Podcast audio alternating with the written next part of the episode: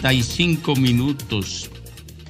RCC Media, la más poderosa plataforma de la opinión en República Dominicana. Presenta el, el sol de la tarde y lo abre, eh, todavía estoy en la Casa Vieja, y lo inicia el doctor Ricardo Nieves. Gracias, Domingo. Gracias a todo el equipo. Y un saludo cariñoso a todos los oyentes del Sol de la Tarde. Hoy es martes 17 de octubre. Increíble que el mes de octubre es tan caluroso como septiembre y agosto. No baja la temperatura. ¡Wow! Alejandro, saludo al país y a los dominicanos que viven fuera de aquí, donde quiera que estén. Saludo cariñoso también. Ya las informaciones de mayor interés corren aquí en nuestra plataforma con Twitter, Instagram, nuestro canal de YouTube, Sol 106.5 Sol FM y también Canal 23, El Futuro. Tenemos nuestra página web, igualmente RCC Media, completo para llevar las informaciones más relevantes, actualizadas y de mayor interés. Las noticias del día, Alejandro. Hay que fijarse en, en el costado humano de Gaza. Un hospital fue bombardeado hoy por fuerzas israelíes, un hospital, personal, pacientes, todo el, el equipo no de salud de ese hospital, 200 personas perecieron. Eso, eso, dime si eso es defensa, Alejandro. Dímelo, dímelo, pero dímelo a conciencia. Porque las acciones de Hamas, que es un grupo extremista que practique el terror y que es un grupo radicalísimo y que comete acciones reprochables desde cualquier lugar de la cultura y del pensamiento humano, las acciones de Hamas son reprochables. Pero Israel, que es una democracia y un Estado de Derecho, ¿y entonces? Eso se llama venganza, Alejandro. Y la venganza es ciega y cruel. 200 personas, van más de mil niños hoy. Más de mil niños han perecido.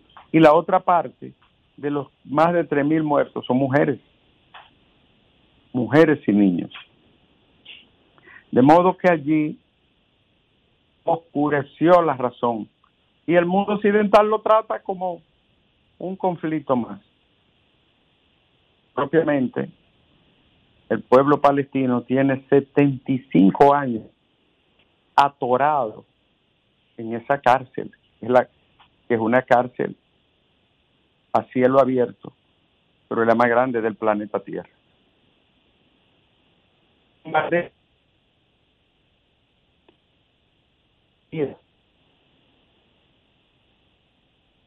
población civil indefensa. Cierran la de Occidente.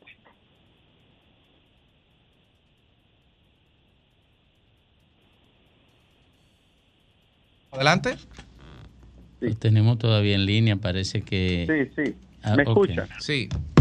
Sí. Decía que la moral occidental cae enterrada también entre los escombros. De los paladines de la justicia, de los derechos humanos, de los derechos fundamentales.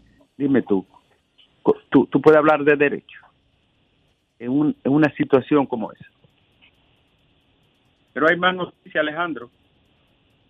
La Fuerza del Pueblo y el PRD anuncian que irían juntos en 20 provincias en un levantamiento de la de la, de la llamada el llamado rescate RD que es la alianza y que llevaría en las principales plazas candidaturas comunes. Esto es un esfuerzo de Domingo Contreras muy grande y concentrado en que la capital y el distrito se incluyera en la en el acuerdo de modo que Domingo Contreras iría como candidato a alcalde y Omar Fernández sería el candidato a senador en el Distrito Nacional de, ahí que la llamada Alianza Rescate RD haya retomado otra vez, después de muchos rumores y dudas, haya retomado el camino de, de concertar acuerdos y alianzas con candidaturas comunes. Va San Juan de la Maguana, el Distrito Nacional, el Gran Santo Domingo, Santiago, entre otras provincias y municipios del país. Me he dado cuenta que la alianza se moviliza cada vez que le dan un yaguazo, como que entonces se, se espabila, ¿no? Pero hay más noticias, Alejandro, y es que... ¿Se escucha? Sí, sí, le escuchamos. Ok. Te decía que 15 periodistas han muerto en, 10 días en la franja de gas. Claro, de los 15, 11 son palestinos. Y hay tres desaparecidos y dos que estarían secuestrados, uno de ellos de origen israelí. Pero de los 15 muertos, 11 son palestinos. Así está la situación en esa parte del mundo. Ya pasan de 3.000 desde el inicio de esta crisis, las personas que han perdido la vida, movilizándose hacia el sur, caminando 22 kilómetros solo con la ropita que tienen arriba. Y hay más. Alejandro, Rafael Paz fue elegido secretario general de la Fuerza del Pueblo en el Distrito Nacional. Amén de eso, iría como candidato a diputado. próximo diputado por, la 1. ¿Por la 1? Circunscripción número 1. ¿Contra Grimer? Por la número circunscripción número uno. No, no, te hice una pregunta. Del Distrito Nacional, no, en la misma boleta que Grimer. Ah, ok. Iría en la, en la una reunión de esta, esta tarde, Grimer. No, Pero no, se puede ser juez parte, usted no puede ser miembro del de, el, el secretario general del distrito y competir en el distrito. Sí, claro que sí. Ah, bueno, pues sigan por ahí entonces, dale el petit comité de amigos de Grime tiene que reunirse de urgencia. Esa, esa secretaría oh, parece premio de consolación, Ricardo. Sí, pero explícame, ¿cómo, cómo puedes tú competir con un secretario general eh, de, todo el, y además candidato en tu misma posición? Me acaba de llegar un, un, WhatsApp de Grimer convocando al equipo de emergencia. No, el, petit comité urgente. La ventaja, doctor, es que el equipo lo podemos hacer en una reunión en un tapón cualquiera, en un carro. Grimer no aguanta más tumbe de la fuerza. Así se fundó el PLD en un carro, eh, andaba en un carro, tú Vamos a esperar la, la, la, la, ponencia de nuestro equilibrado amigo, que seguro se referirá a él. La, la comisión de la OEA recorre la frontera con Dajabón, haciendo un levantamiento sobre la situación del canal. Yo le voy a decir lo siguiente, cuando Leonel dijo que la OEA conociera eso. Leonel, que conoce mucho la política internacional, yo dije, pero Leonel sabe que la OEA no sirve para nada.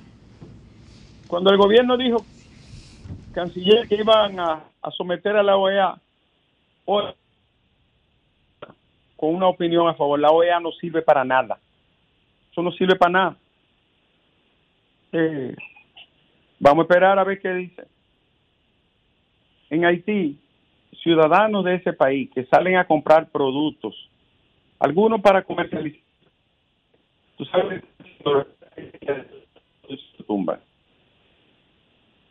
Lo mismo el canal y los mismos empresarios que le venden productos a los haitianos, que se lo venden un 300 y 400% más caro. Entonces no quieren que ellos compren su productito y se lo debaratan ahí. A, a familias de infelices. Hay que ver la crueldad a que se llega cuando agarran a un infeliz, le tumban dos o tres cajitas y se la tiran al suelo. Una pena eso, cuando compran en el mercado fronterizo de jabón, lo esperan del otro lado y le echan los productos a la tierra. Alejandro. Doctor, pisándolos. Los productos. pisándolos. un crimen de lesa humanidad. A gente empobrecida y hambrienta hacerle eso. Por Dios. Como si fueran los dominicanos que perdieran. ¿Eh? Quitándole eso a sus propios hermanos y tirándolo al suelo. Y hay más. Señores, eh, hoy se cumplen dos años del, del nombramiento del director de la policía. La ley dice que hoy perime, ¿no? Su función. Aunque en el pasado, el pasado jefe de la policía duró un año y tres meses, más que lo que dice la ley. y nunca se explicó por qué. Para lo que y hecho. La pero, coalición pero Sánchez salió rapidito, porque así. Así es.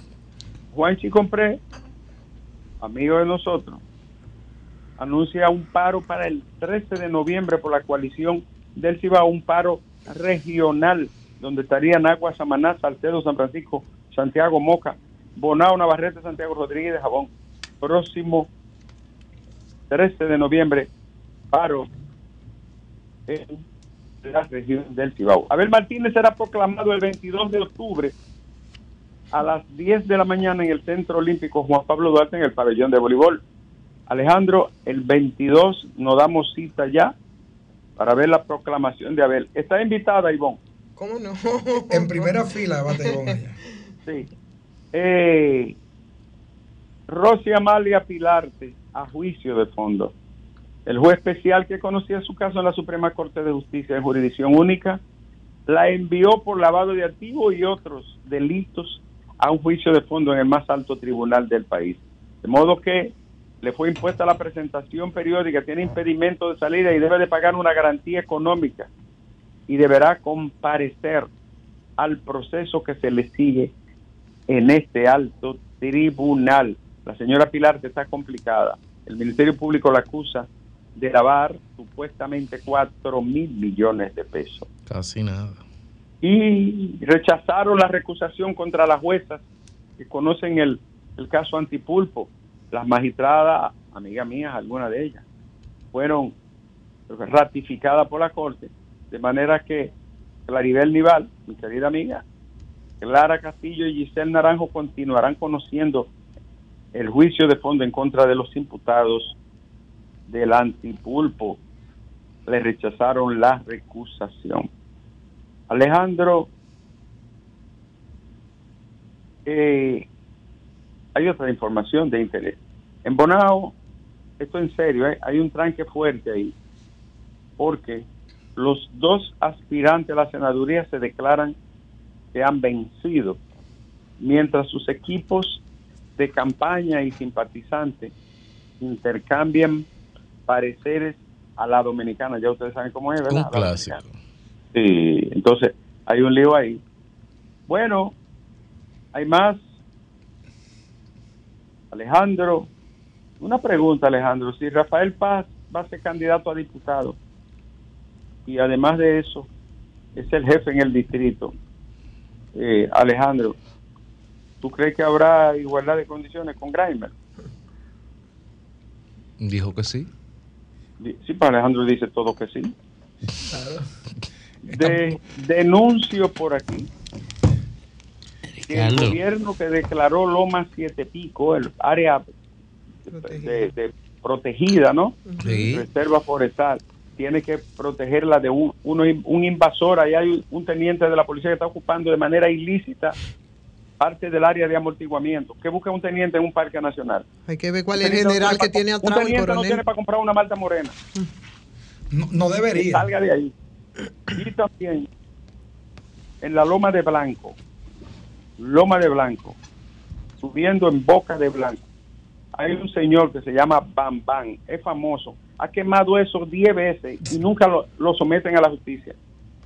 O sea, culpables son las autoridades. Desde hace más de 10 años ha quemado eso y vuelve y lo quema otra vez. ¿Cuál, es el nombre, doctor? Federico, de casi 90. ¿Cuál es el nombre? Donde llueve a, diario y a la orilla del ¿Cómo es que le dicen? Bam Bam. ¿Cómo? Bam, bam. Ah, bam, bam. Ya. Eh, la Fuerza del Pueblo pide que le expliquen el tema de los escáneres para las elecciones del próximo año. Por ahí está Roberto Rosario, que, le, que, le, explique Roberto. que le explique Cataño. Cataño tiene que explicar de esos escáneres ahora. Roberto no se lo puede explicar porque Roberto todavía anda ocupado buscando 3.000 técnicos, se le perdieron. Los, técnicos de Roberto están en la franja. más 500 días antes también. Y, señores, sigue avanzando el proceso para la selección, la recepción más bien de datos de los postulantes para el Consejo de la Magistratura. Mucha gente interesada, ¿no? En formar parte de los al menos de cinco plazas que va a haber en el Tribunal Constitucional.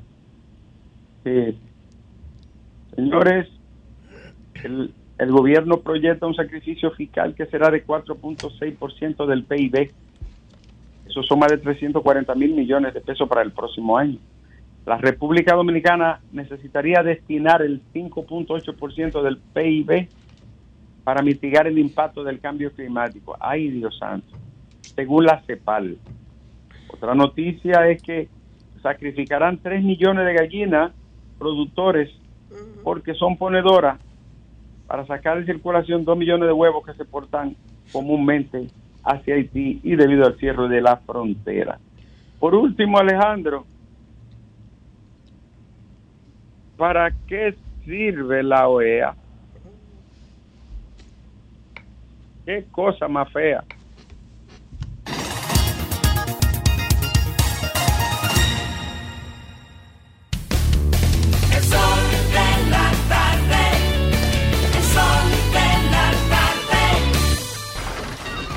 Comunícate 809-540-1065.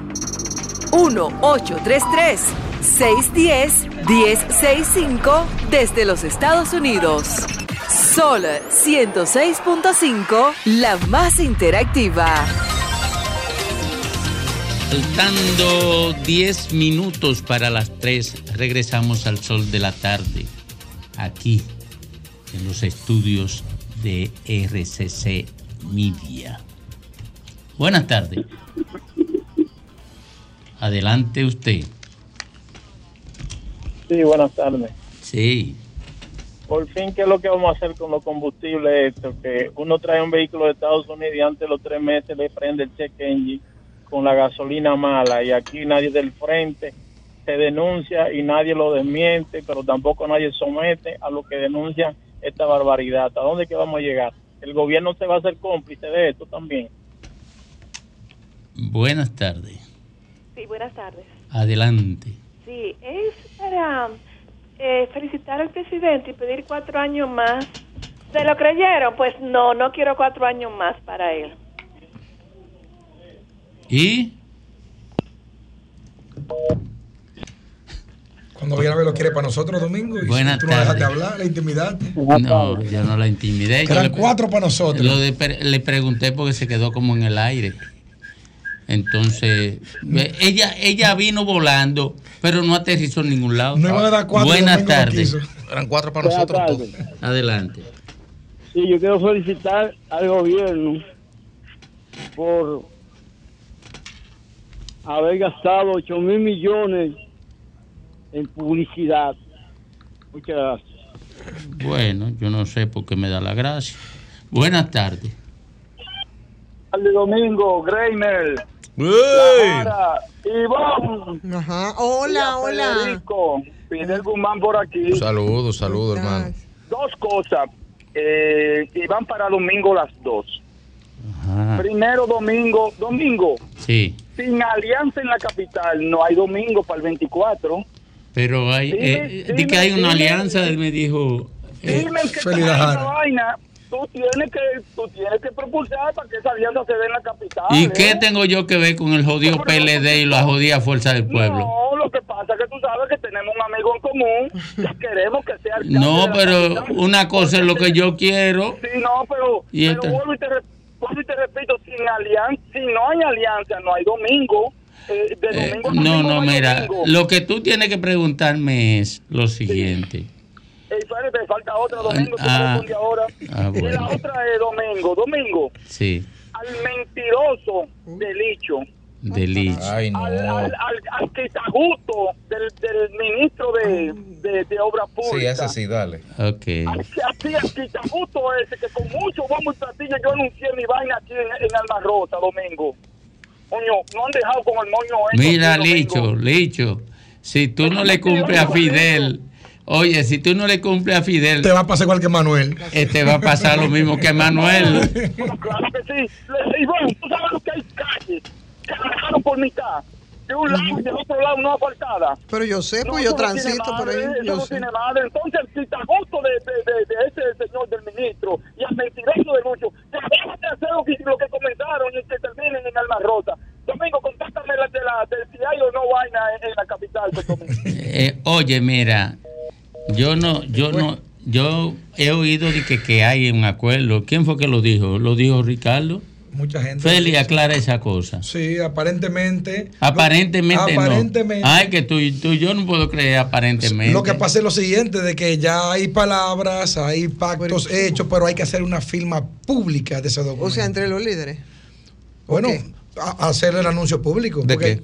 Pero fue anuncio, porque pero el anuncio, la alianza se anunció el 21 de agosto. ¿Cómo, ¿Cómo así? hace 87 días. Y te voy a ver si tú te enteras bien para que diga, porque yo creo que tú estás dudando también. Vamos 87 días más tarde. Cuando hacen una pregunta tienen que sentarse para la respuesta. nosotros también, pero no tú. Si hacen la pregunta tienen que esperar la respuesta. Dale. Les repito, la primera parte de la alianza se anunció públicamente. Ahora bien, hay una segunda parte de la alianza donde se van a anunciar unas 20 senadurías, unas 40 alcaldías adicionales encabezadas por los municipios cabeceras, ¿verdad? Y, y, eso tendrá una fecha y un día para anunciarlo. Oye, que no vengan a enredar 40, con esa retórica. 40 adicionales a las que no han anunciado del 21 de agosto todavía. No, 40 adicionales son cabeceras ah. principalmente. Pero es que, municipios grandes. Es que el anuncio que se hizo en principio no fue, mira, aquí hacemos un anuncio de la alianza de tantas candidaturas, después hacemos una segunda parte. No enrede la cosa. Ahí se dijo simplemente que iban a haber alianzas. Ahora tendría que ratificarse como con los líderes firmando y la cosa. O, se, no dijo, hay alianza. Se dijo públicamente que en esa primera etapa estaban más incluidos los distritos municipales y los municipios pequeños. Ahora bien, en esta segunda etapa se, va dijo que no iba a ir el gran En esta segunda etapa, entonces, ya se han consensuado los municipios cabeceras de la provincia y 20 provincias para la senaduría. ¿Por qué tú dices eso riéndote? Buenas tardes. Porque, Porque me gusta. Adelante. Porque lo gozo. Buenas tardes. Sí. Ahorita se me cayó la llamada, mm. pues. Ah. Yo estaba, yo estaba llamando desde el municipio de Santo Domingo Este para felicitar al presidente eh, Abel. Ah, no, no es Abel. Eh, ¿Qué se llama? Abinadel. Abinadel. Sí, sí, perdón, perdón. Ay, me van a quitar el sueldo del call center, perdón. eh, era para decir eso, que yo felicito. Buenas tardes. Adelante. Buenas tardes, Domingo. Buenas tardes. La Peque de Guerra. Adelante, Guerra. A mí me ha interesado mucho la forma que tiene este gobierno porque se interesa por recuperar por los productivos de este país, así como Pedernales y Manzanillo. Buenas tardes. Buenas tardes. Sí, adelante. Braylin de este lado, Ivonne, ¿cómo tú estás? Hola, hola, ¿cómo estás, mi querido? Bien, bien, Ivonne, pero tú eres muy amiga de Francisco, el usuario de silla de ruedas que corre allí en el Parque claro, del Este. claro, Fran es mi amigo. Porque él trabaja conmigo y me da Ivonne desde por la mañana. Ay, por Ivonne es amiga mía también, Francisco, tranquilo. sí, Francisco es usuario del Parque del Este. Él militante, trabaja ya con nosotros Militante en, la causa del pobre Parque del Este abandonado. Sí, sí, pero bueno. Yo, ¿y todo bien, el líder? Sí, sí, sí, sí, todo bien. Yo sigo esperando los resultados de la provincia de Independencia, porque ahí está el hombre mío metido, pero todavía no sabemos nada. Bueno, ya faltan poco porque el 29 tienen que estar todo depositado. Aguanta. Eh, 29 de octubre. Necesitamos eh, que alguien en Senasa nos ayude con una cobertura a una paciente de cáncer que eh, la, la cobertura de medicamentos no alcanza para, para un medicamento que hay que administrarle. Ojalá y hacer contacto con el director para ver si nos ayuda con eso. Buenas tardes. Sí, buenas tardes. ¿Cómo están todos? Estamos bien. Qué bueno. Domingo, sí. una pregunta. ¿Cómo es que se llama esa alianza? Alianza es Rescate RD. Sí. Pero esa alianza, esa alianza lo que hay que rescatar esa alianza. Ah. A esa alianza hay que rescatarla porque ahí eh, es un lío que hay tremendo. Entonces, el amigo televidente que llamó y dijo que no, que el gobierno está gastando 8 mil millones de pesos en publicidad. Como que los gobiernos del PRD se gastaban solamente mil millones. Hablamos. Buenas tardes. Adelante. Ese se fue. Buenas tardes. Bueno, Domingo. Sí. Yo creo que una persona como tú o el doctor Nieves son los únicos que pueden arrojar luz verdadera al pueblo sobre el tema de los picapollos. ¿Cómo va a ser que se compare un picapollo de que con la economía de un país y ahí tú vas a ver el desarrollo? El problema es no que el problema es que no hay electricidad para arrojar luz. Buenas tardes. Adelante. Adelante. Buenas tardes. Adelante. Le damos todo el mérito a cualquier persona que llame con su idea clara. No tiene otra persona que llame solamente a criticar. Gracias. No, pero Ceñeida, por Dios. Buenas tardes. Buenas. Eh, hoy, hoy, hoy están rompiendo récord y ustedes saben de qué. Buenas tardes. Sí. El PLD no tiene dinero para ponerle un consciente para competir con todos esos burros eléctricos. Eh, yo no sé, porque yo no conozco los bolsillos de los PLDistas. Buenas tardes. Adelante. Sí, buenas tardes. Sí, adelante. Sí, yo espero que la encue- eh, yo espero que, que la encuesta que pasan por ahí y la que y la que publica Dani Alcántara coincidan con las elecciones del 24. Yo también espero eso. Buenas tardes. Buenas tardes. Adelante. Sí, caballero, quiero que dé la oportunidad para hablar. Eh, yo creo que buscan el periódico el 26 de septiembre que dio Leonel Fernández cuando cerraron la frontera. Dijo que el gobierno debe acudir a la OEA para detener la cuestión del canal y también dijo que con las decisiones que se han tomado del Poder Ejecutivo, el objetivo estratégico iba en vía contraria. Comenzaron al revés. Ahora van que para allá el canal. Ahora van a sacar dos millones de huevos. Oye, hay una crisis en la línea. Eso va a salir caro al presidente. Y el presidente no ha renunciado porque tiene toda la prensa comprada. Pero eh, lo que ha hecho el presidente, la metida de pata que ha hecho con, lo- con, lo- con los productores de la línea noroeste, no tiene madre. En otro país tenía que renunciar y todavía no hay nada. Hay una crisis por ahí. Oye, dos millones de huevos van a sacar. Y lo que dio Lionel lo están haciendo ahora. Empezaron en vía contraria. Búsquenlo para que vean. Oiga, es verdad que tiene la prensa comprada porque este gobierno ha gastado 8 mil y aquel gobierno pasado nada más la compraba con 6 mil millones. O sea, tiene que tenerla comprada. Buenas tardes. Sí, buenas tardes, Domingo. ¿Cómo está, hermano? Todo bien. Domingo, yo escuché al presidente decir que los alimentos en este país estaban más económicos que prácticamente en, en América Latina completa. Que el dengue, que está matando gente más que la pandemia, que está controlado. Que la delincuencia está controlada. Pero ¿y quién demonio es el que le dice al presidente que la cosa está bien en este país, donde no estamos cayendo a pedazos todos? Fafa. Like- like- ah, bueno, parece que sí. Pero, No, pero es le- Fafa. pero lo pro- la canasta familiar, los productos de la primera de primera necesidad, todo lo que señores, hasta esa gente que ellos le están poniendo ahí, parece que no le saben Pero poner mire, bien la lectura de la cosa. Usted, usted vio ayer la rueda de prensa, la semanal, donde por cierto el presidente se refirió, Oh, ¿de dónde- de- se refirió, se refirió al tema del dengue. Pero uno no puede decir lo que le sale de la panza, porque lo que el presidente dijo respecto al dengue, por lo menos frente a una pregunta que le hizo Angeli, Sí. fue todo lo contrario a lo que usted está diciendo. No, no, porque no, yo no puedo de decir que está eso- bien porque eso- soy eso un de verdad, desastre. Porque yo lo, yo lo escuché con la palabrita, con su palabrita. No. Yo, le- yo escuché cuando Bueno, él dijo que estaba controlado el dengue. Claro. Y hay un doctor por ahí vuelto loco que, se, que su hija se la mataron. No, pero es que es verdad que el dengue hay. Óyeme, óyeme, Entonces, no es que yo estoy pensando que no está bien. El dengue está, está de madre, es verdad. Y el presidente no dijo que no estaba, que estaba resuelto. No, porque es verdad que está, está te- terrible. Pero él dijo que está controlado, tiene razón. No, que era la tasa más baja, dijo. Una de las tasas más bajas de, de- de Centroamérica. los Bueno, Oh, pero pero nada. ven acá, ¿y quién, qué, qué, qué coraje que tienen para defender esa desgracia de gobierno? Pero ¿y quién está defendiendo? Pero, Oh, pero eh, ven acá, Dios mío. Pase buenas tardes, no mi querido. Por mi no parte, pase podemos buenas tardes. Bye. extremos. Bye bye. Bye bye. Buenas tardes. Buenas tardes. Entienden nada. Todos lo entienden. Pero Domingo no quería quitarlo. ¿Eh? Pero yo hago lo que me da la gana, Fafa. Yo no, yo no soy militante del, del, del, del, del PRM para, para No estar- eres militante no, del no, no, programa, no, nada es que no, no, yo no, sé no. que sí. Es que yo no soy bocina. Aló, Yo bueno. no soy bocina del que le están PRM. dando funda aquí. No soy bocina del PRM.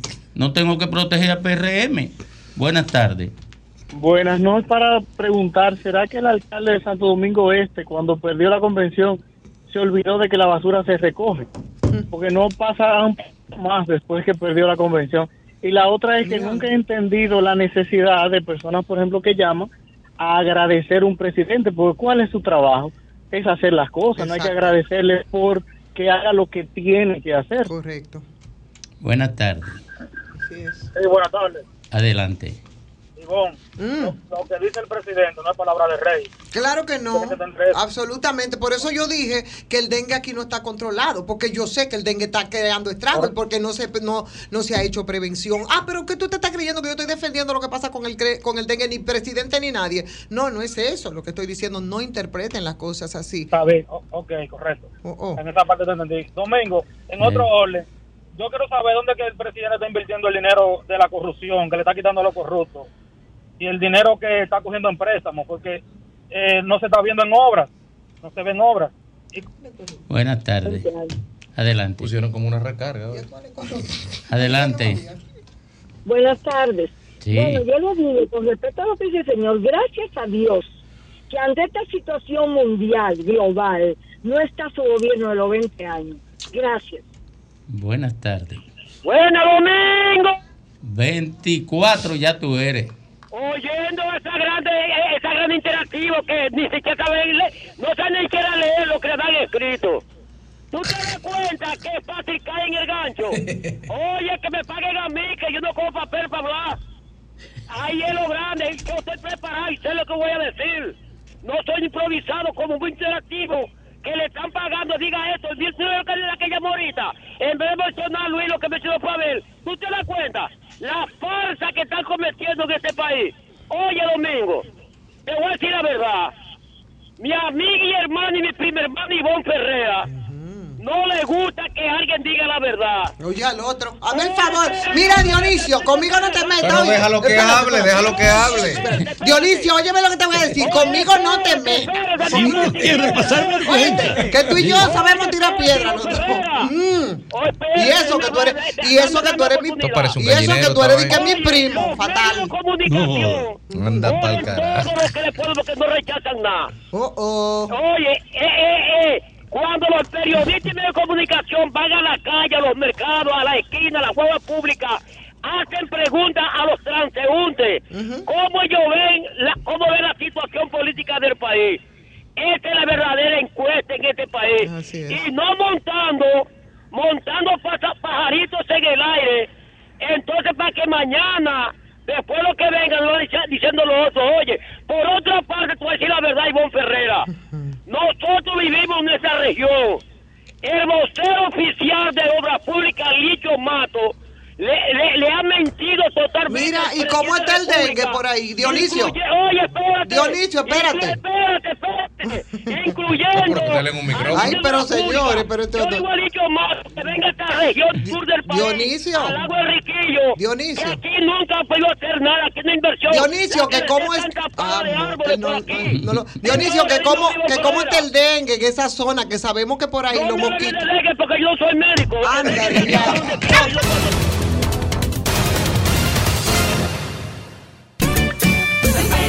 Me cuenta que llega el atardecer y a las tres se siente como caliente el astro rey. El sol de la tarde, el sol de la tarde, el sol de la tarde, el sol de la tarde. Sol 106.5.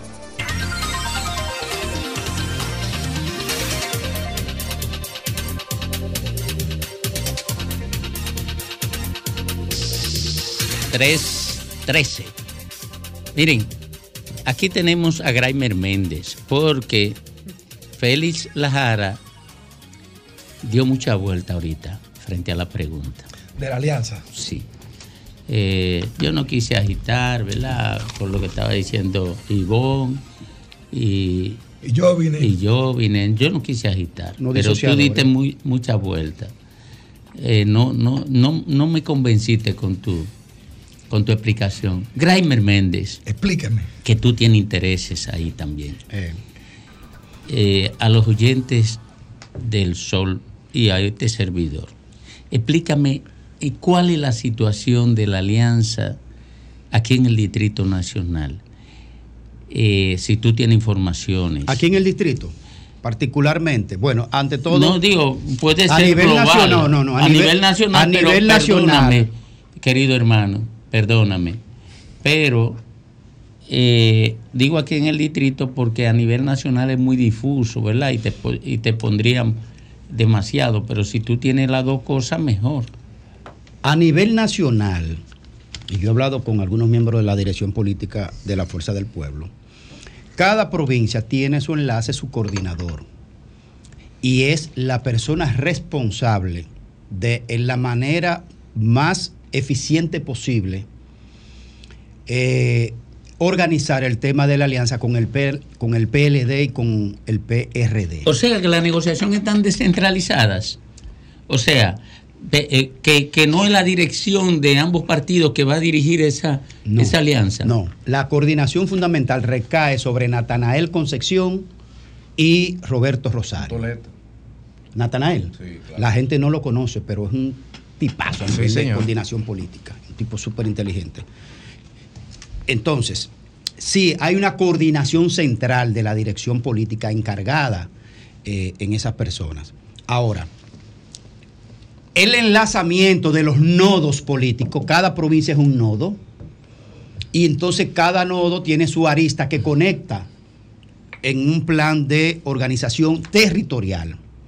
Cada director o encargado de provincia es que lleva el tema con el encargado o director de provincia del PRD y del PLD.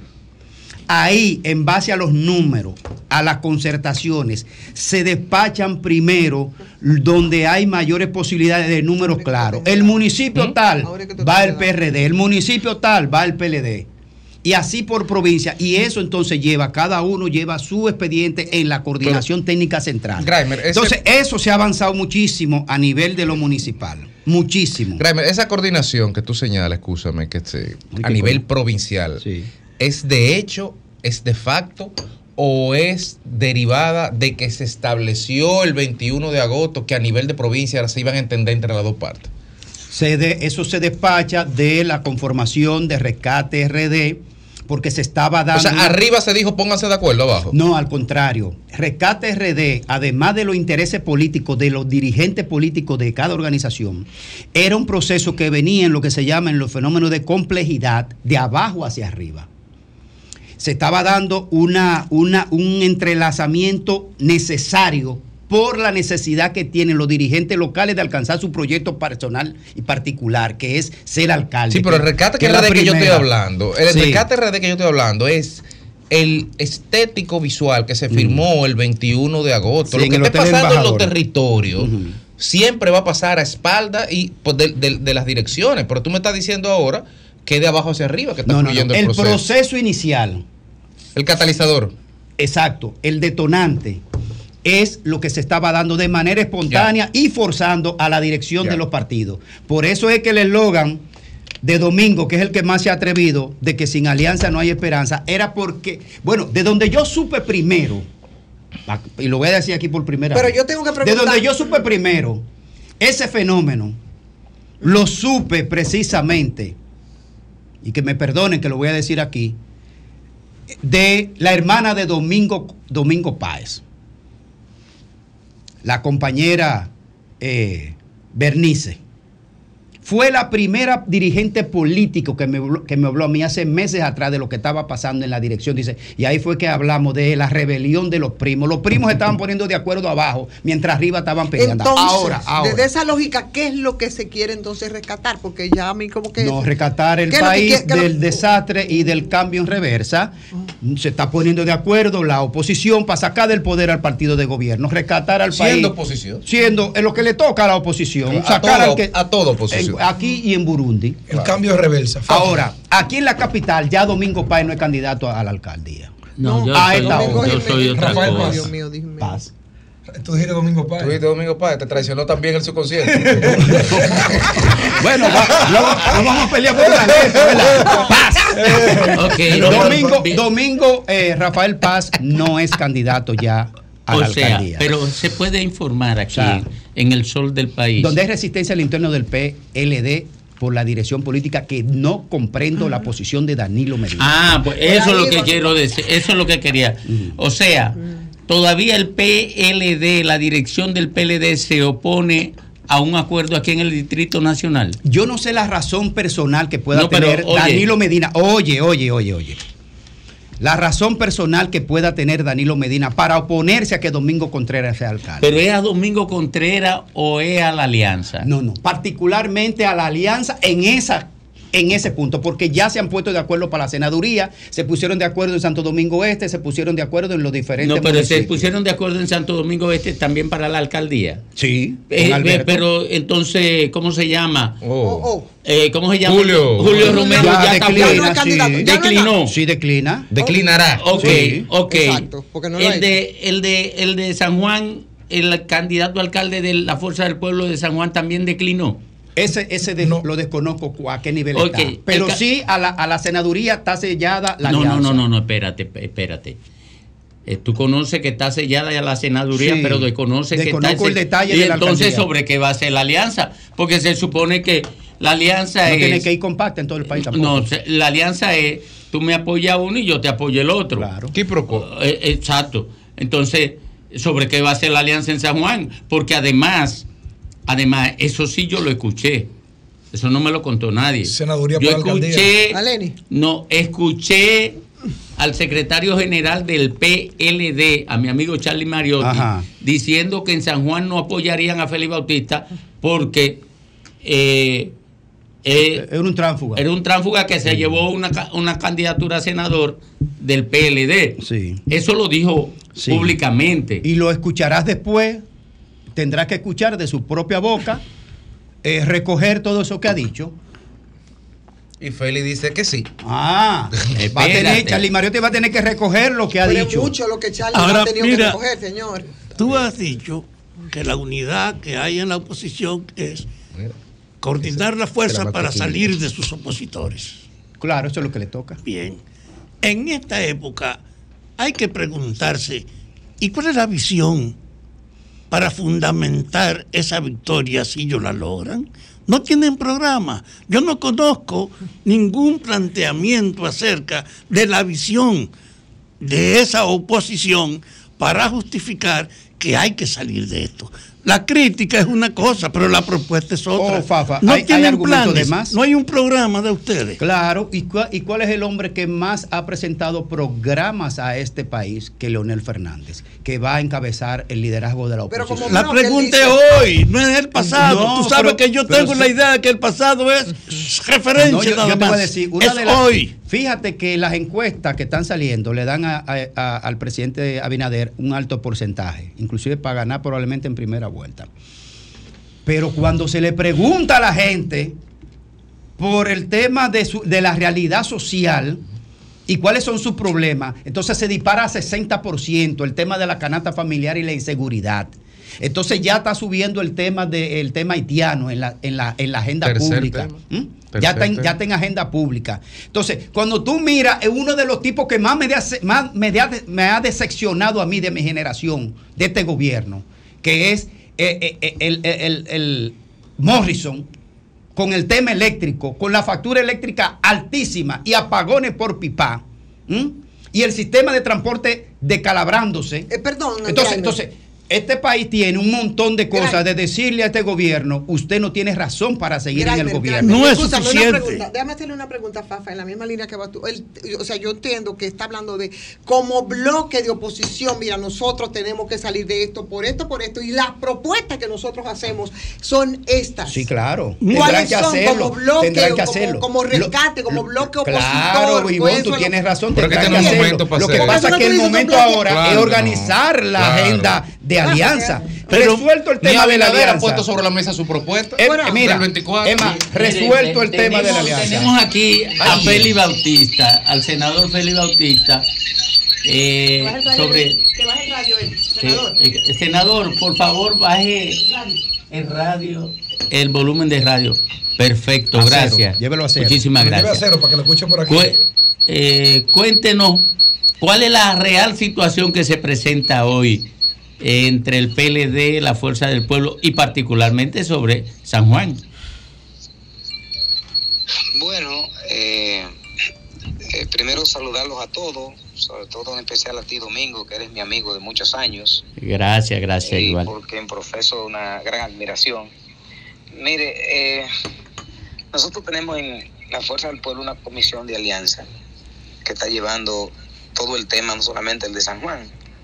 Se avanzó, como de conocimiento público, en una primera etapa, se hizo un anuncio esa primera etapa, y en, en ese anuncio también se, se, se dijo que se continuaría las negociaciones en otros municipios y en otras provincias. Yo entiendo que la dirección de- de alianza, la comisión de alianza del Partido de la Liberación Dominicana se reunió anoche y al parecer hay un, un- hay nuevas propuestas. Ahora la subcomisión le toca reunirse para ver cuál fue la, nueva propuesta, cuál es la nueva propuesta de, que surgió anoche de la comisión eh, de alianza del PLD. De modo que lo que estamos es a la espera de eso. Eh, he escuchado muchas cosas en los medios de comunicación, pero hasta que la comisión nuestra no se reúna y le rinda un informe a la dirección política, no sabemos con certeza exactamente lo que es. Ahora, en el caso de San Juan, allá tenemos una situación y es la siguiente. El Partido de la Liberación Dominicana tiene eh, 18 alcaldes de 24 que hay en la provincia. Wow. Eh, de esos 18 alcaldes, si no hay alianza, posiblemente lo pierdan todos. Y si hay alianza, posiblemente lo ganan todos. Entonces, hay que decidir si tú quieres continuar con 18 alcaldes o quieres perderlo todo. En el caso mío, las encuestas eh, valoran como positivo el trabajo que hemos ido realizando, a pesar de ser el cuarto, el cuarto periodo, por cuarta vez que me presentaría. Y tiene mucho que ver eh, ese aprecio de la población con el trabajo que hacemos todos los días, con campaña y sin campaña. Es un trabajo eh, social enfocado esencialmente en el área de la salud y de la educación. Allá tenemos un centro donde hacemos cirugía de, de catarata, de terigio, de glaucoma, hacemos trasplante de córnea. Y para que se tenga una idea, solo en tres años hemos dado 150 mil servicios de salud. ¡Ey! Hemos operado más de 18 mil personas. Y eso eh, en un servicio, sobre todo en el área de oftalmología, que no existe en los hospitales públicos, tiene un impacto enorme. Ya no solamente en San Juan, sino en toda la región. Senador, De modo senador, Graimer Méndez de este lado. El, ¿Cómo está el- tema de la alcaldía, nosotros decíamos aquí hace un rato que en el caso de la senaduría suya eh, estaba sellada prácticamente, inequívocamente, el tema de- del respaldo de toda la alianza. Pero Domingo preguntaba sobre la alcaldía eh, de San Juan, del municipio cabecera. ¿En qué está ese proceso? Bueno, eh, hablé de manera general de que tienen 18 y la idea es que se haga un acuerdo que incluya todo. Eh, yo les decía a un miembro de- del comité Sí, pero político Hanoi, PLD, Hanoi, que es del municipio cabecera, Hanoi Sánchez, es del PRM. ¿En qué está la alianza en, ese, en el municipio cabecera? sí, sí, no, no, no escuché bien, como que se cortó, Sí. no, escuché, Kramer. Hanoi Sánchez es la candidata y actual alcalde del municipio cabecera. y es del PRM. ¿En qué está la coordinación de la alianza para llevar un solo candidato por Rescate RD en el municipio cabecera? No, no, no, no solamente en el municipio cabecera, sino que yo lo que planteo es que como ellos tienen 18 alcaldes hoy día, eh, si hay una alianza en la provincia completa, podrían mantener todos sus alcaldes. Si no, lo perderían todo. Eh, Ahora, eh, en el eh, caso del eso ya usted lo ha repetido, senador. En la alcaldía del municipio cabecera. ¿En ¿me qué está? Sí, la mu- el municipio cabecera, ¿en qué está? Bueno, eh, eh, eh, evidentemente apoyaríamos a- al candidato de la, alia- del, de- del Partido de Liberación Dominicana. Eh, entonces, ¿cuándo eh, se estima que podrían ambas eh, direcciones políticas, la de la Fuerza del Pueblo y el PLD, eh, digamos, cerrar el proceso de alianza si finalmente este termina concretizándose? Bueno, como usted sabe, Domingo, hay, hay una fecha fatal, que es el 29 de, de este mes, donde hay que presentar todo esto a la Junta Central Electoral. Y entonces yo estimo que esta semana debe concretarse todo, en esta semana. Gra- sea que se vaya a pactar debe ser esta semana. Sí, ¿y cuáles Tengo son? entendido que el candidato del PLD se va a proclamar el, el fin de semana y a mi modo de ver eso debe concretarse antes incluso de esa proclamación. Sí, Félix Lajara por aquí, senador. Eh, ¿Y cuáles son sus expectativas ya frente a esta alianza, ya en términos general, para concretar una victoria de la oposición?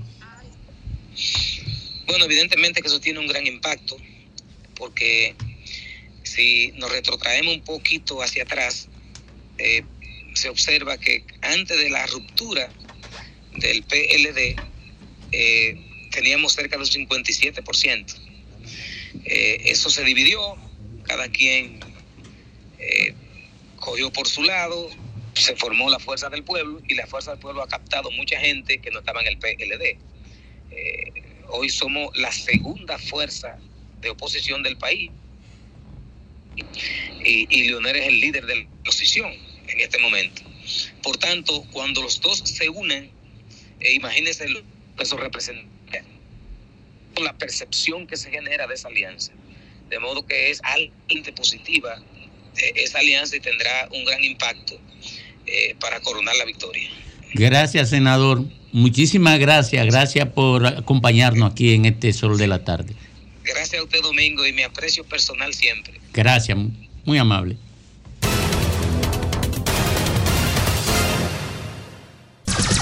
Sol 106.5.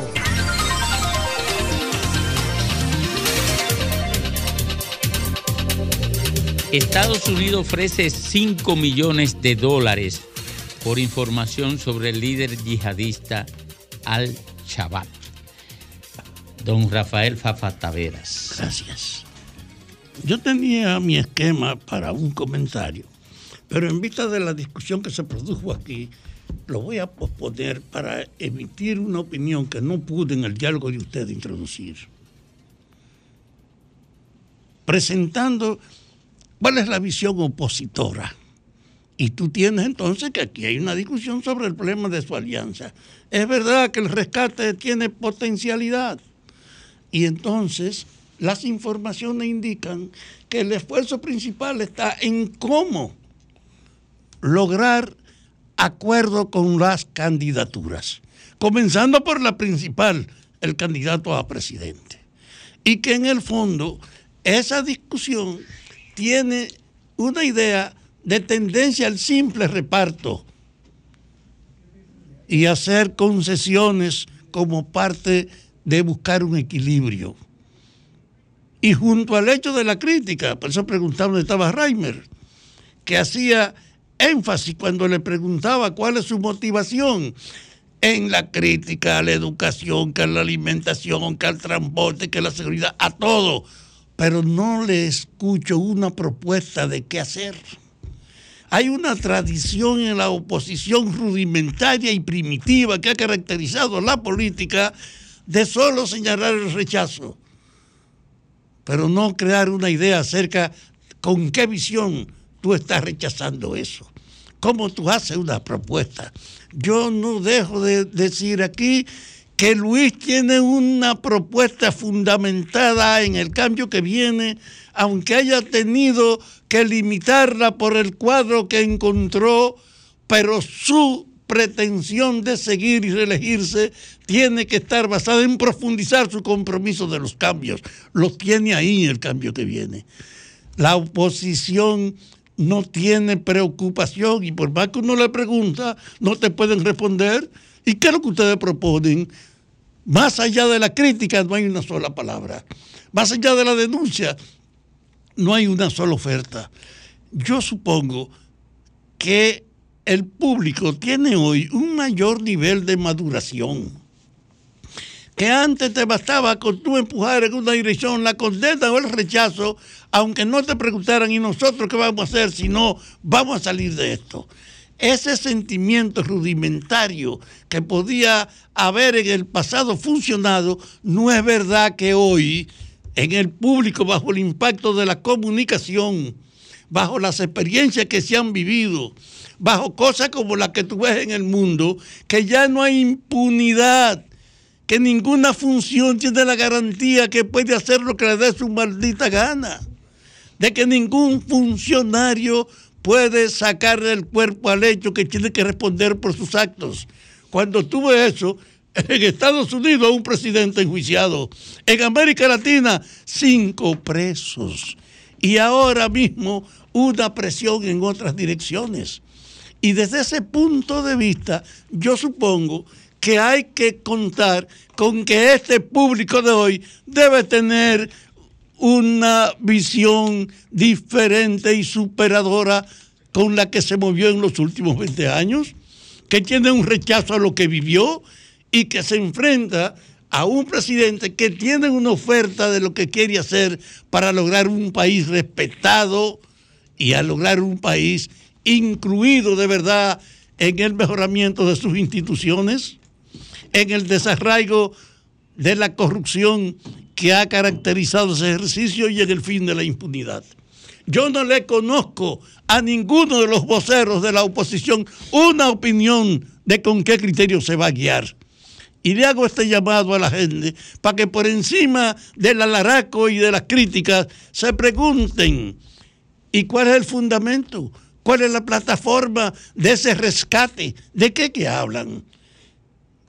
Y ahora cuando estábamos escuchando al senador de San Juan, tuviste que no hubo ninguna referencia propuesta, sino a las informaciones de cómo se está tratando de repartir los cargos para lograr un entendimiento.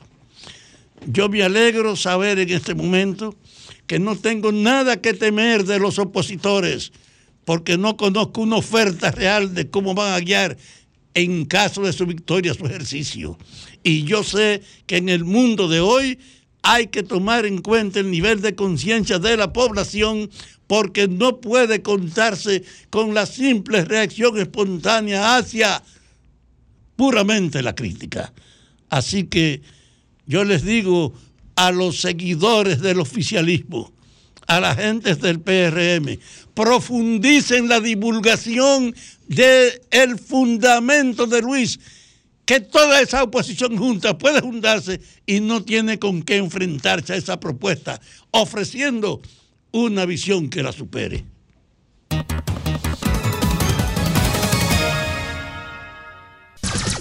Son 106.5. El Ministerio de Sanidad, Gazalí, afirmó que el número de muertos supera los 500. Miles de refugiados se habían, miles de refugiados se habían instalado en el recinto hospitalario donde impactaron misiles que generaron cientos de muertos hoy en Gaza. La falta de suministro y los bombardeos agravan la situación en la franja mientras la ayuda eh, se acumula en la frontera. De acuerdo con informaciones salidas de Gaza, eh, cientos de heridos produjeron estos ataques y se cuentan al menos 500 víctimas en el patio del hospital donde se habían refugiado, refugiados. Y en otro orden, en un tuit de la cuenta oficial de la Fuerza Aérea Israelí, publicado a las 3 y 42, traducido por Google, dice, según el análisis de los sistemas operativos de la Fuerza de Defensa israelí, se llevó a cabo un lanzamiento de cohetes enemigos hacia Israel, que pasó en las cercanías del hospital cuando fue alcanzado. Según información de inteligencia de diversas fuentes que tenemos, la, operación, la organización Hamas es responsable del fallido tiroteo que afectó al hospital. Eso es común. Siempre que hay esa masacre, se lo atribuyen uno, a, uno al otro. Vámonos con la reina, la reina del sol, Ivonne Ferreras. Gracias, Domingo. Saludos, República Dominicana, desde este sol de la tarde. Dice Fafa en su comentario, ¿y de qué es que me hablan cuando me hablan de rescate RD? Yo entiendo poco.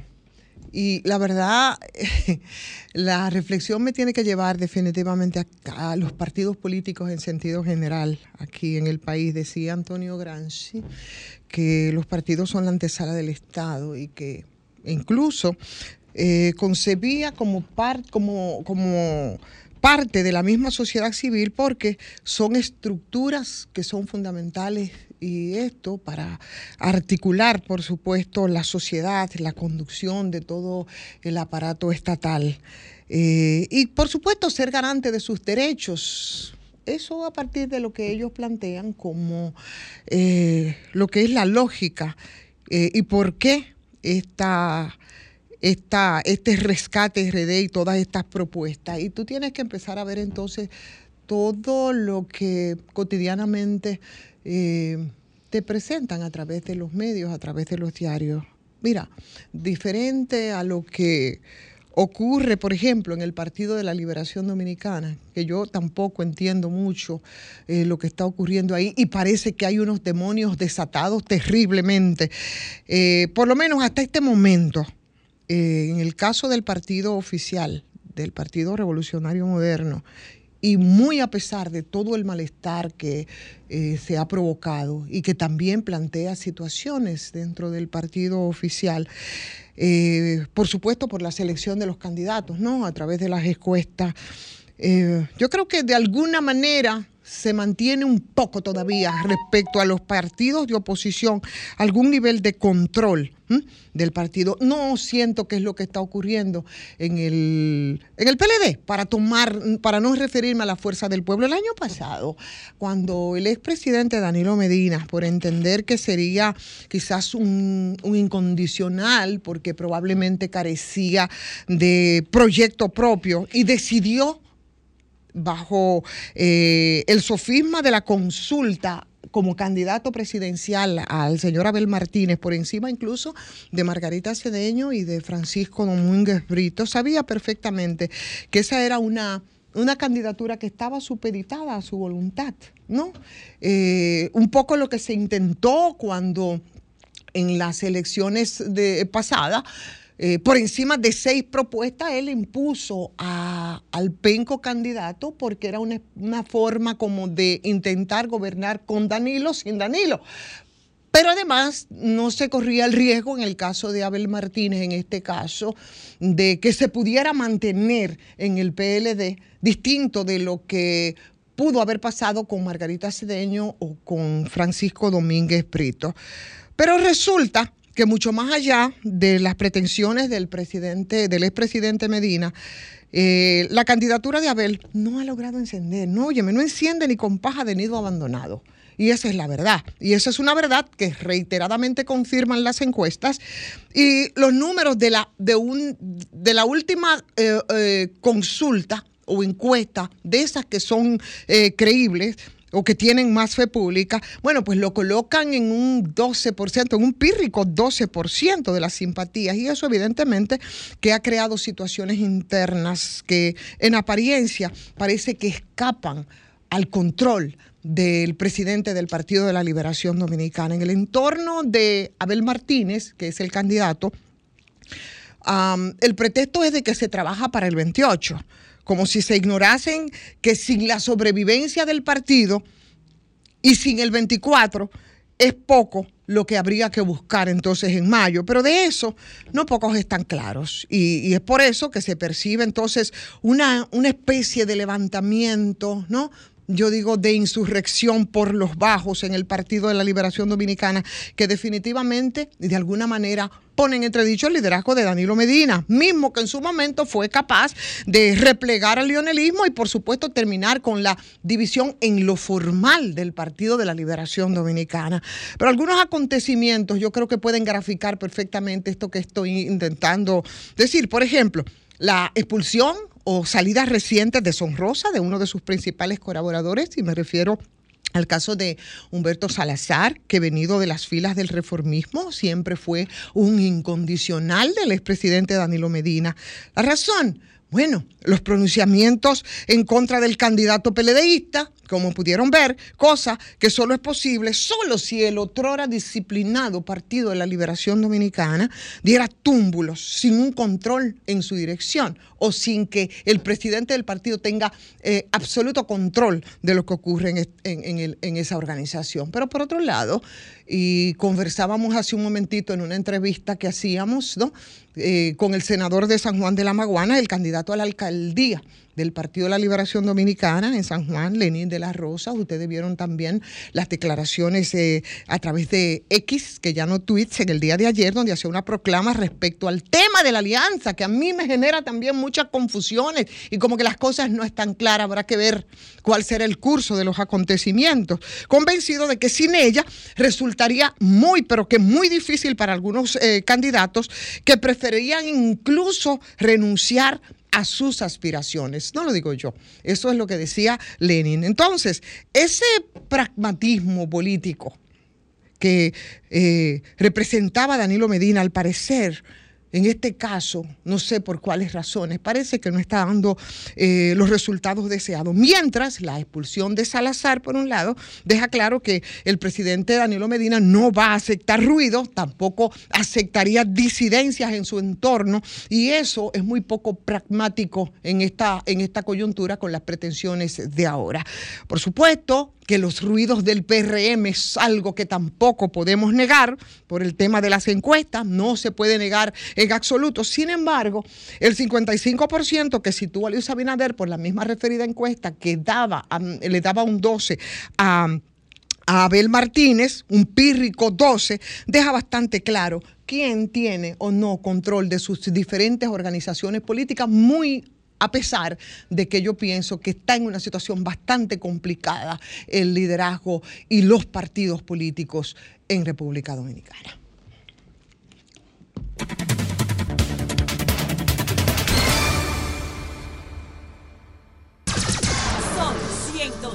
106.5. regresamos al sol de la tarde con el presidente del Colegio Médico Dominicano, el doctor Zenén Cava. Buenas tardes, doctor. Buenas tardes, queridos amigos. Como siempre, un verdadero honor. Muy enaltecido de estar en, en este espacio con ustedes.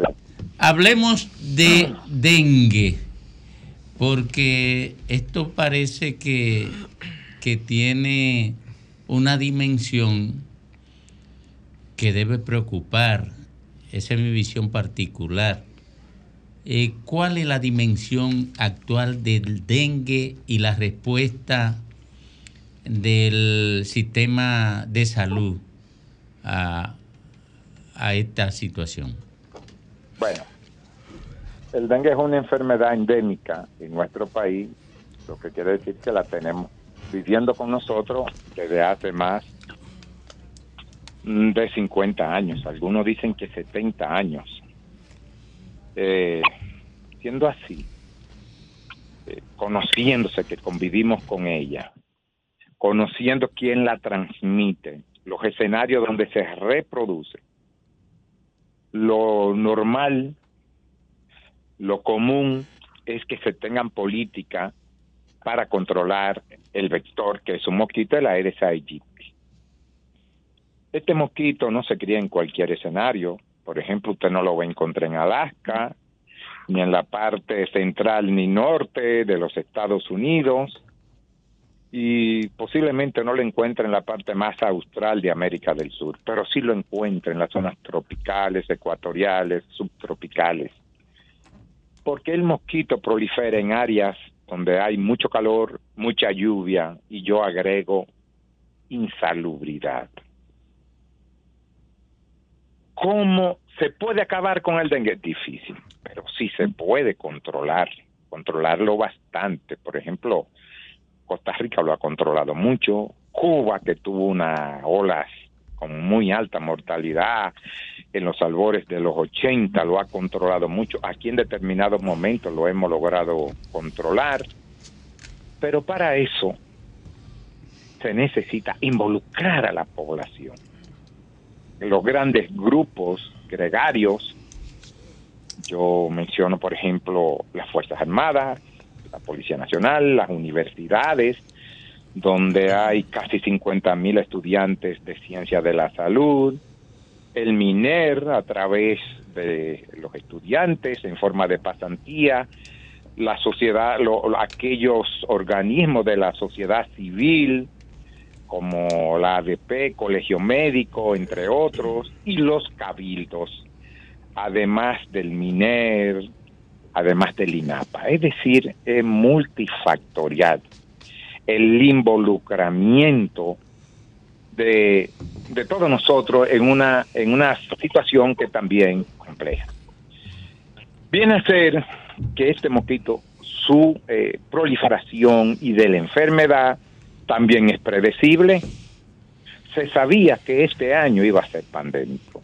Ya se sabía porque el mosquito tiene un ciclo que se repite de dos a cinco años y estábamos precisamente en esa franja que se alteró un poquito por la pandemia, pero que se sabía que este año iba a ser pródigo en casos de dengue.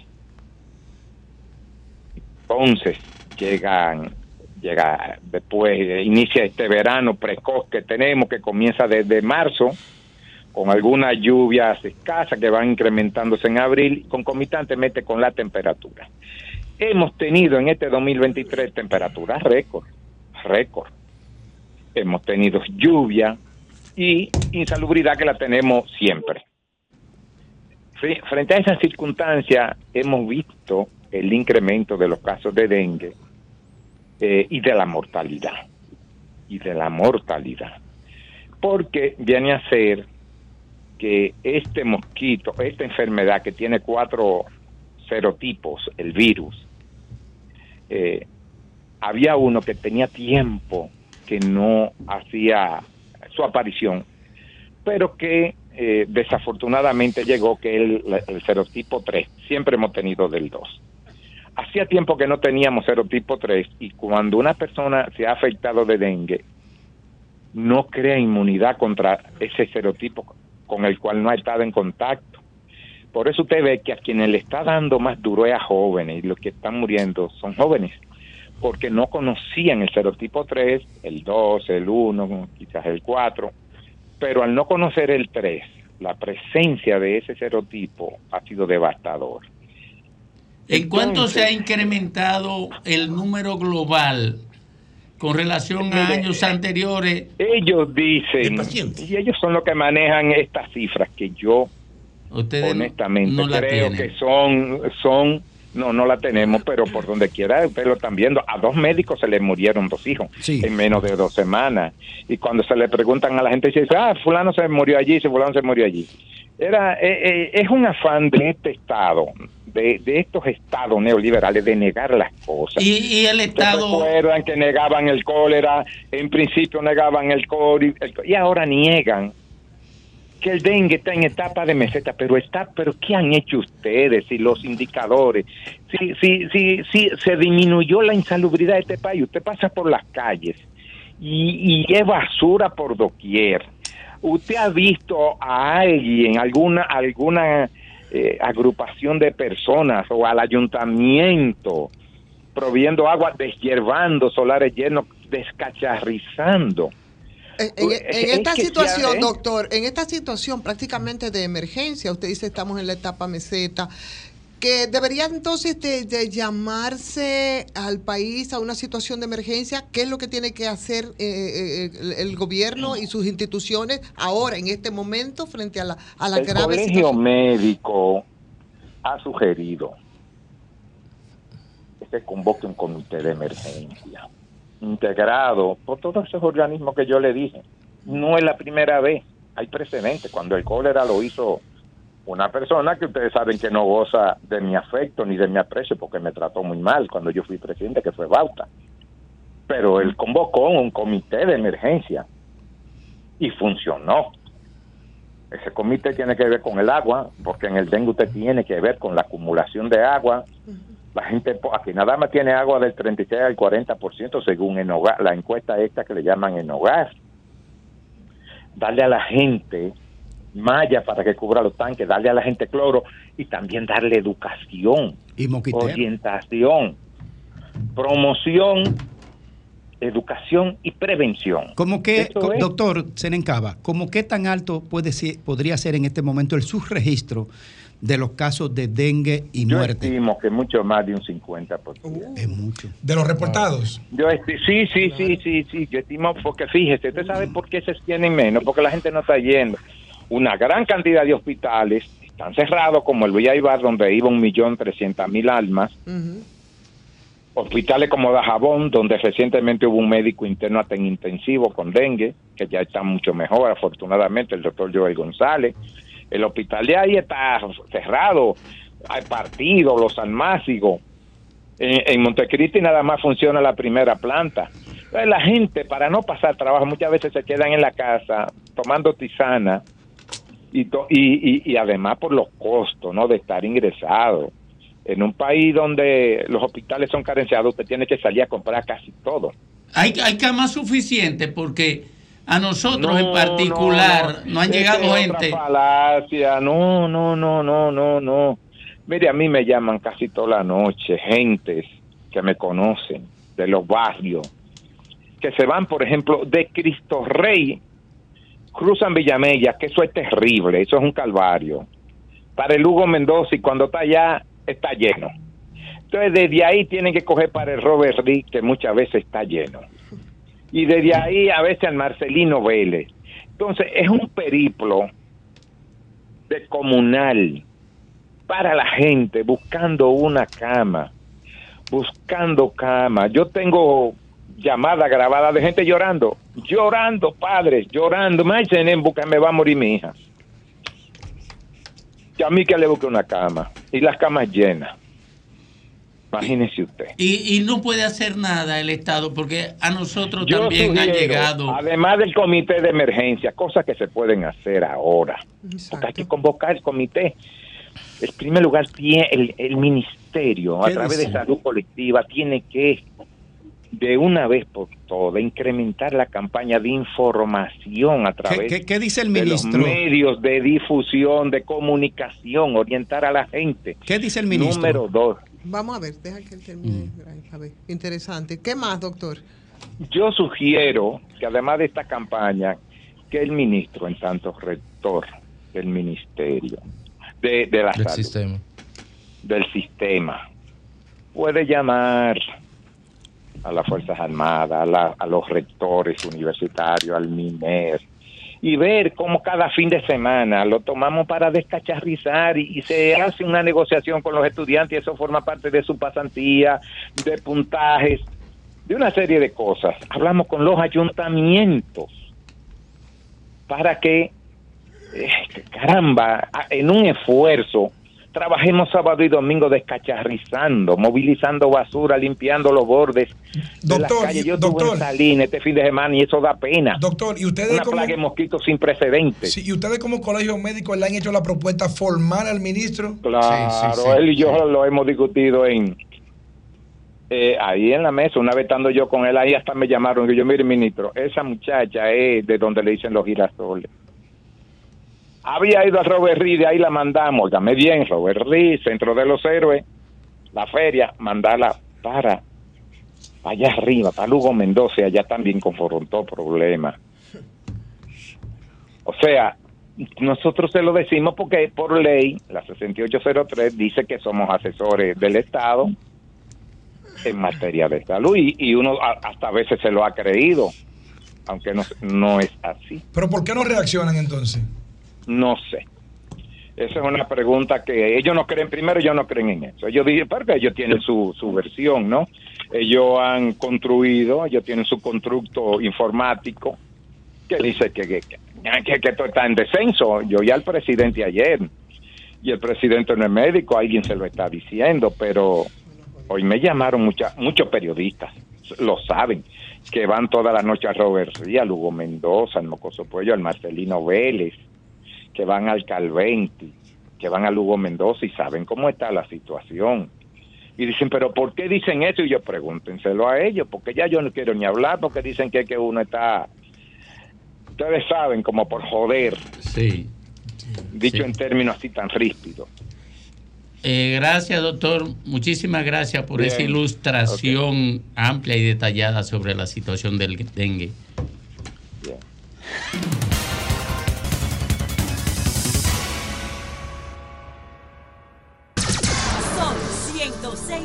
106.5. Sol 106.5, 4.16 minutos. Domingo, nosotros tenemos o nos ha llegado a través de nuestro WhatsApp una, una información o una denuncia que nos gustaría compartir con todos ustedes. La producción le pasamos un pequeño video para, para ilustrarle. Ahí está. Miren, eso es un conflicto que se ha armado en el municipio de Veragua, eso es Gaspar Hernández, eso es en la provincia de Moca. Eso es a raíz que la alcaldesa de esa demarcación, eh, como sobrenombre Chío, no recuerdo el nombre completo, sobrenombre Chío, eh, iba a instalar su valla de promoción porque está aspirando nuevamente a la misma posición del alcalde, de la alcaldía de esa demarcación, pero un contingente, como dicen ellos, bueno, tiene audio, pero para hacerlo más rápido no lo vamos a poner, del Intran, encabezado por el coronel o por el teniente coronel Luna del Intran, le impidió instalar su valla de promoción que legalmente supone que estaría permitido. Entonces luego me envía la foto, pon, pon la foto. Al otro día, entonces la foto que sí permite el Intran es la foto del presidente. Ahí está promocionando su candidatura, que creo que es lícita y creo que es posible. Ahora, lo que tenemos que hacer es un poquito equitativo y yo creo que el Intran eh, no puede prohibirle a una alcaldesa en función en su propio territorio de que pueda instalar una valla. Y si hay alguna reglamentación que el Intran prohíba algún tipo de esta actividad, pues tendría que hacer para todo de igual manera. El Intran no tiene que ver con eso. Eh, Fafa.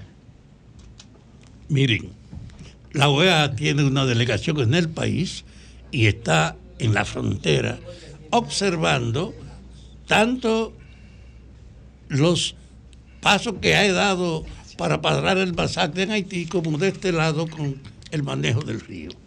Yo quiero decirle a ustedes una cosa. Este es un momento estelar que debe pensarse. Haití, convertido en un tema de atención mundial en la ONU, en la ONU,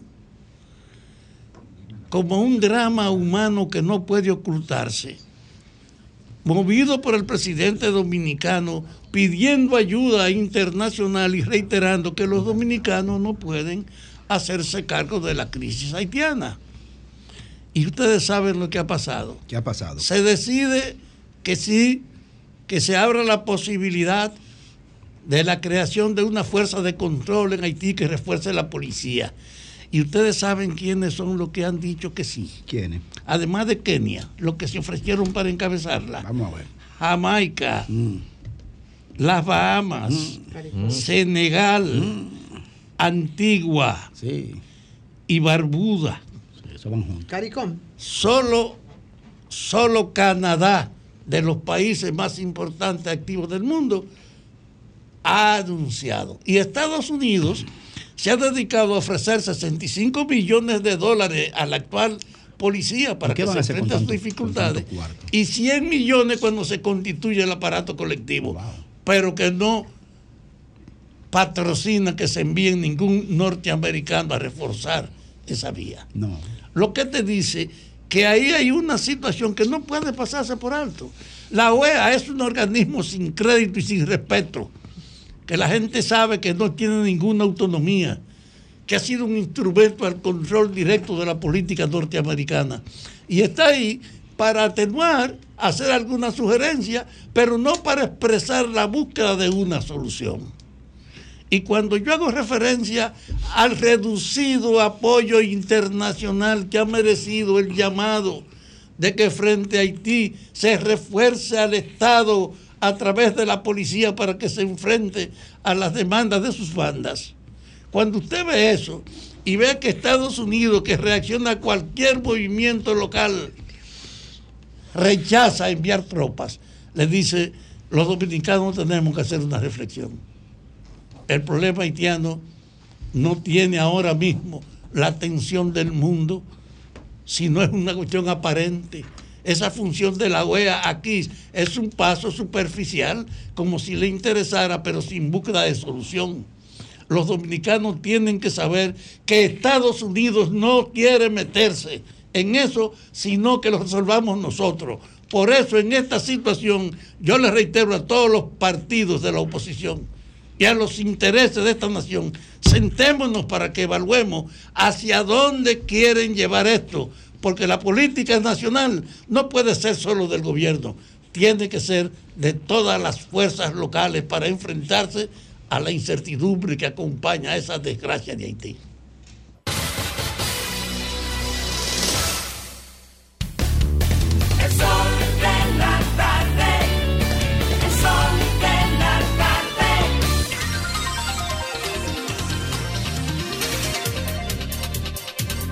Bueno, retornamos, retornamos al sol del país a las 4.22 minutos con don Graimer Méndez. Gracias, Domingo, gracias. Atención a la militancia, a la militancia de la Fuerza del Pueblo.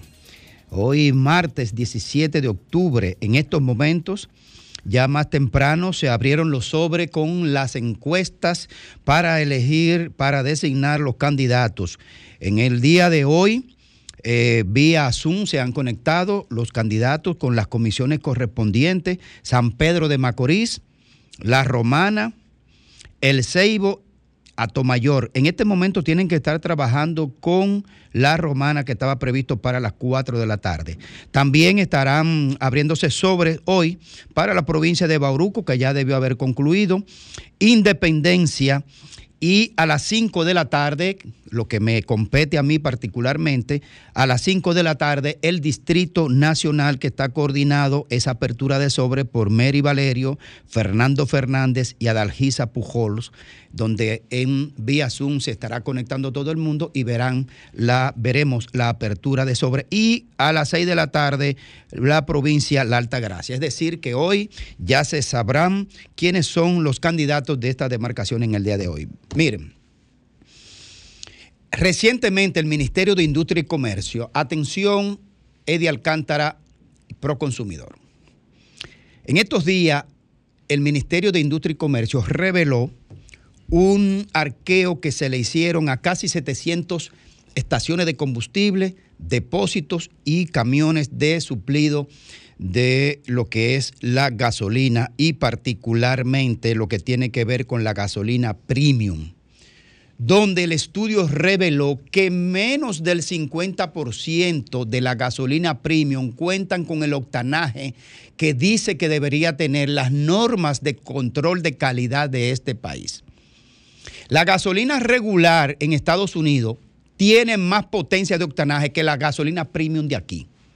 Es una estafa a los consumidores que pagan una gasolina carísima, carísima, de la más cara de Latinoamérica, y encima no te la sirven de la calidad que debería tener según los estándares internacionales y del país sobre los controles de calidad para que la gasolina tenga el octanaje de rendimiento y del cuidado del motor de los consumidores. Pero aquí a nadie le importa eso desde la oficina de Proconsumidor. Eddie Alcántara, que es que está para vigilar, controlar a lo que le dan servicios y productos a los consumidores y proteger a los consumidores de este país. Ha hecho mutis irresponsablemente Eddie Alcántara sobre esta información oficial que reveló el Ministerio de Industria y Comercio. No ha dicho esta boca es mía, se, se despachó con otras informaciones que nada tenían que ver. ¿Dónde está el defensor de los consumidores ante esta noticia oficial? Pero yo le voy a revelar un poquito más. Se ha demostrado en este país que el gas propano que se le sirve a las amas de casa en este país no tiene la cantidad de gas propano que dice tener, porque no hay control entre el peso del tanque y el peso registrado. Se estafa a cada familia dominicana que compra gas propano en este país para la cocina o para el negocio, los pequeños negocios que utilizan este combustible. Pero Proconsumidor no dice nada de esa estafa. ¿Dónde está, la, ¿Dónde está la figura de Proconsumidor y su director de Alcántara? La balanza de los colmados, usted llama a su casa y pide dos libras de chuleta y no le llegan dos libras de chuleta. No le llegan dos libras. Hay gente que tiene balanza en su casa y cuando piden al colmado o al minimarque, la pesa en su casa y siempre está incompleta. Pero Proconsumidor no aparece. Este es el único país donde los consumidores tienen que partirse el cocote mirando para atrás para ver si le están echando la gasolina, que el medidor dice que usted mandó echar dos mil pesos. En ningún país del mundo usted ve a nadie de que volteándose para ver si le están echando la gasolina por la que usted dijo que le echaran y que va a pagar. Y de hecho se lo advierte. El, el dispensador se lo advierte, mire que está en cero o mire que se le eché completa. Es una cosa increíble de estafa en este país. También nadie le ha dicho a los supermercados ni a las tiendas que por qué no le devuelven su menudo a los clientes. La cuenta hace tanto con tanto. ¿Cuántos malditos millones se roban los supermercados y las, y las plazas y las tiendas? Que no le devuelven el menudo a nadie. A nadie le devuelven el menudo. Revisemos a ver cuántos millones se meten en los bolsillos de los consumidores. El pollo es inflado con agua en los supermercados inflado, le meten jeringuilla con agua a una bandejita que tiene abajo y al pollo mismo. Y, con, y también a ciertos maricos lo llenan de agua para que pesen más. Y esa estafa se lo hacen a, los consumidores y a las amas de casa. Y Proconsumidor no aparece. Que le meta mano a eso a ver si es verdad que él sirve para algo en el puesto. Aquí también se ha dicho hasta la saciedad que el café criollo que se está consumiendo en este país no es café completo que lo están mezclando con otros granos para rendirlo. Y usted se da cuenta cuando usted cobra otros cafés artesanales, la calidad del café. Ah, pero aquí nadie aparece para resolver eso. Que los, productos de, que de panes integrales y cosas, revísenlo para que usted vea que lo único que tienen es colorante, no son integrales nada. Revísenlo, pro consumidor. Todos los años en este país cambian los libros como si la ciencia cambiaran cada año y obligan a los padres a comprar libros nuevos para los hijos que vienen en curso detrás, como si la ciencia cambió cada año estafadores, con el negociazo de educación, pero ningún gobierno hace nada, ni pro consumidor. Eh, también en, en total indefensión están cuando obligan a los padres a sangrar su presupuesto con dichos libros. La tarifa eléctrica en este país se está haciendo una estafa a cada hogar dominicano, pequeño negocio. Se la suben de manera descarada, sin que usted haya variado los niveles de consumo. De hecho, voy, yo voy, yo voy mañana para Edesur a reclamar la tarifa eléctrica de mi casa. ¿Y qué carajo es que yo tengo un negocio, yo tengo un colmado o tres salones dentro de mi casa? Buenos abusadores con esa tarifa. Estafadores, Morrison. Una, una decepción para esta sociedad, Morrison. En Edesur. Miren, los talleres, en el único país del mundo donde usted dice que cambia una pieza y los talleres se la ponen, mire su pieza ahí, la reemplazo. en ningún país del mundo nadie está pendiente de eso. Los neumáticos aquí en los centros de servicio no aparecen. Pide tu goma para que tú veas, a ver si te la van a, devolver. Los botellones de agua que han descubierto, Domingo, ya estoy concluyendo, ha encontrado todo tipo de parásitos y bacterias tacacá en el agua que venden aquí. Y nadie interviene. La clínica cobran aquí anticipo, obligado para poderlo ingresar. Es una estafa también y Proconsumidor no aparece. Y si yo le sigo diciendo todas las cosas que aquí nadie responde, es una cosa impresionante. Protecón. Protecón usted se puede beber un jugo de molondrón con gravilla y hace y, sirve más que para, lo que sirve Protecón en este país, protegiendo las estafas también a los consumidores. Atención, Eddie Alcántara, atención proconsumidor. ¿Te va a quedar callado con eso de que la gasolina es una estafa en este país a los consumidores?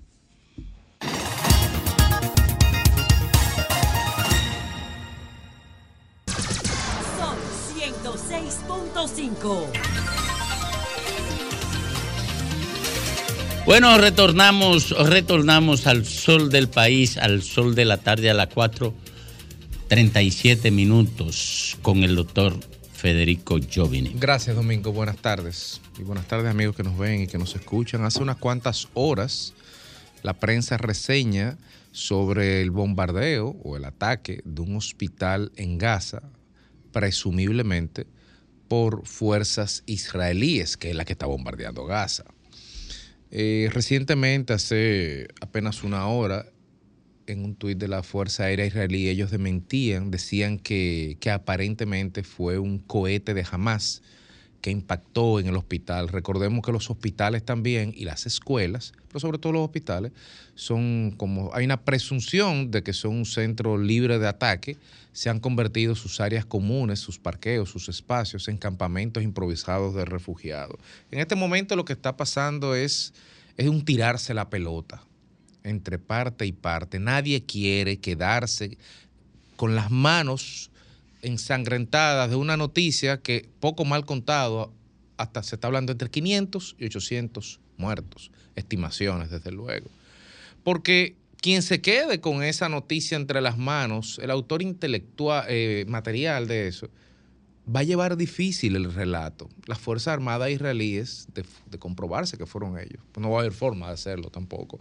¿Cómo le pueden ¿Cómo le pueden vender al mundo la idea de que se están defendiendo si están atacando un hospital? Es más fácil decir que jamás explotó su propio hospital, por ejemplo. Y, uno no deja de hacer un paralelismo cuando uno piensa en Gaza, con, con, el mayor de los respetos, desde luego, con lo que fue la sublevación del gueto de Varsovia, lo que fue el sitio de Stalingrado. En el caso del gueto de Varsovia había una población, en este caso judía, me parece que 500.000, reducido a pocas cuadras, y los nazis un día reventaron el gueto, puerta a puerta. De hecho, la película, una de las escenas de la lista de Schindler, reseña la toma del gueto de Varsovia. Eh, y la batalla de Stalingrado, porque fue una batalla que se gestó entre las ruinas de una ciudad. Y si bien es cierto que Israel tiene el derecho a defenderse, desde luego que lo tiene, como tiene también el derecho a asistir como Estado, que es un derecho que le niegan la mayoría de los países musulmanes, Israel no tiene el derecho de movilizar a cientos de miles de personas y decirle a una persona que tiene que abandonar su casa e irse esta tarde, como no tiene derecho a hacer limpiezas étnicas. Contrario a lo que su nombre indica, limpieza étnica, yo lo estaba buscando porque es una palabra muy fuerte, pero en el derecho internacional limpieza étnica también supone desplazamiento de poblaciones, no necesariamente exterminio. Así que sí, hay limpieza étnica. Cuando usted le dice a unos habitantes en la ciudad de Gaza, tienen que irse al sur, salgan corriendo de ahí y caminen 20 kilómetros, usted está limpiando étnicamente un territorio. Y Gaza, hoy por hoy, independientemente de que jamás es un grupo terrorista, es un grupo ultraconservador musulmán, es un grupo que no respeta el derecho, los derechos humanos, ni mucho menos el orden jurídico de los países donde está, porque quiere imponer la charia, y simplemente. Independientemente de eso, Gaza es una cárcel. Estamos hablando, lo que pasa es que nosotros en nuestra comodidad no, no nos damos cuenta que estamos hablando de un pedazo de 340 kilómetros, tres veces la isla Saona, que está rodeado por una pared de 6 metros de altura y el mar que le queda al frente también está rodeado y no puede salir. Entonces usted tiene derecho a moverse dentro de una inmensa cárcel donde viven 2 millones de personas una cárcel, por cierto, que tiene otra puerta a Egipto que también está cerrada.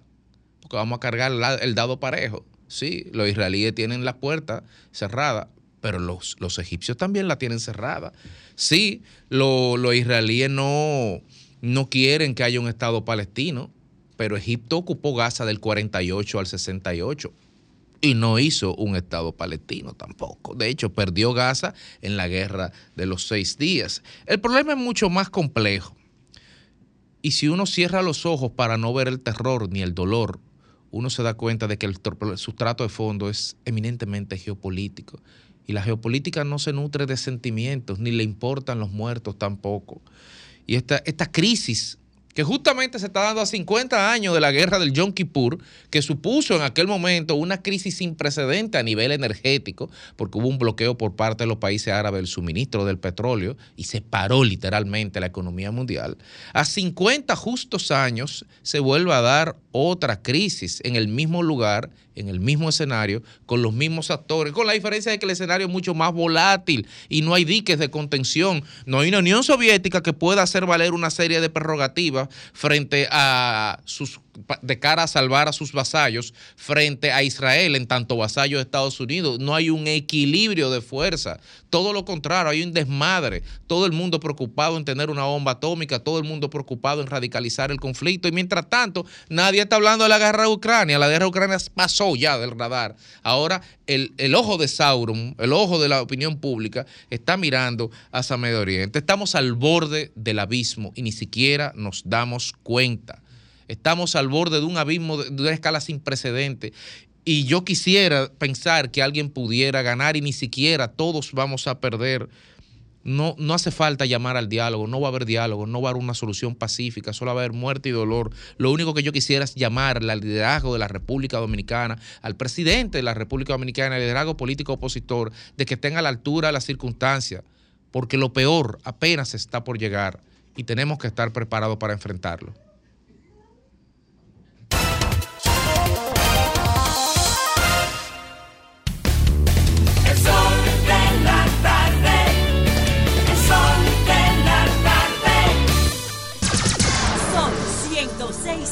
105.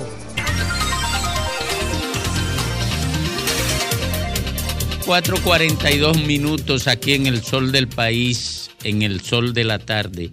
Informar a don Félix Lajara que la bancada mayoritaria del Partido Revolucionario Moderno en la Cámara de Diputados votó en contra de un proyecto de resolución depositado por el diputado Sócrates Pérez en el que se solicitó interpelar al ministro de Salud Pública, Daniel Rivera. le hubiesen hecho un tremendo favor al país con esa propuesta del buen amigo Sócrates Pérez de Santo Domingo Norte. ¿En cuál de los dos hemiciclos, Domingo? La Cámara, Cámara de Diputados. Ah, porque el otro día se fueron al, al Senado con Pichamela Suave, con el canciller. Sí, porque así que hacen. Sí. Miren, Hipólito Mejía es un político dominicano en múltiples ocasiones subestimado, en otras ocasiones, eh, ¿cómo les digo sin que se escuche feo? Que la gente cree como que Hipólito es un loco. Como que Hipólito es una gente que llega a los lugares y que todo lo que él hace, todo es chelcha y que todo ocurre. No. Hipólito Mejía es un político fino. Es un político que vive la política del día a día, que se sienta con la gente, que conversa con ellos, que construye relaciones primarias con las personas y que ha logrado hacer un equipo político que le ha acompañado por décadas. En el 2023, rumbo al 2024, el PRM acaba de hacer una consulta de primer nivel. Y en la mayoría de lugares se llevaron por encuesta y en otras por votación, como ya ustedes saben lo que ocurrió. Mi tema no es la votación, mi tema es el resultado. Para nadie es un secreto de que el PRM tiene una competencia mayor para el 28 que la que tiene para el 24 de frente a las aspiraciones presidenciales, en este caso con Carolina Mejía, que es la hija de Hipólito, y con David Collado. David Collado tiene a su favor que tiene un gran conglomerado empresarial que le acompaña por las posiciones que ha pasado, no ha tenido ruido de corrupción y no se maneja de manera radical con la oposición, cosa que le permite transitar y navegar sin que inclusive los adversarios le señalen. Pero Carolina tiene a su favor entonces que Hipólito tiene una estructura nacional que ya lo hizo presidente, que le acompañó en varios procesos electivos y que ahora se fortaleció en gran manera en este proceso dentro del PRM. En la mayoría de lugares en el país ganaron los candidatos de Hipólito. Abinader jugando a no meterse en ese pleito porque él lo que quiere es ser presidente ahora, dejó la bola a correr entre Hipólito y David Collado, que son los que llevan sus gallos, uno propio y otro su hija. Y prácticamente Hipólito barrió en todo el país. Inclusive, como lo dije en un comentario anterior, es Voz Populis que a través de las encuestas, donde quiera que usted encuentre un problema, Ahí estaba casi siempre la misma firma encuestadora que también hace causa común con Hipólito Mejía y todo el mundo sabe que es funcionario del gobierno. Pero David Collado no piensa quedarse sentado. Él sabe en lo que está y sabe que Hipólito le lleva ventaja en cuanto a estructura política por su poder presidencial. Entonces, David sabe que le lleva ventaja en su poder comunicacional y su poder económico de frente a su candidatura. Entonces, en esa guerra de dos para uno, se queda en el medio Carolina Mejía, quien todo el mundo sabe que se sentó hasta que le dieran ciertas garantías para poder aspirar nuevamente a la alcaldía del Distrito Nacional. Aparentemente Luis le convenció Hipólito llamó a David Collado y se reunieron y conversaron también. No sé cuál fue el pacto, porque ni Hipólito ni David Collado, ningunos, han hablado de eso. ¿Cuál es el meollo? ¿Dónde está el melao, como se dice en el campo? No hay forma humanamente posible que David Collado se la deje pasar a Hipólito. No, porque él sabe que si se la deja pasar es un peligro. David Collado sabe que Hipólito le acaba de meter, no un gol, le metió más de 10 goles en el país completo. Porque todos los candidatos que salieron gananciosos son candidatos cercanos a Hipólito Mejía. Entonces hoy la capital, Carolina, y su repostulación a la alcaldía se encuentra en la gran encrucijada de que la factura de Hipólito Mejía en todo el país contra David Collado se la piensan cobrar a Carolina.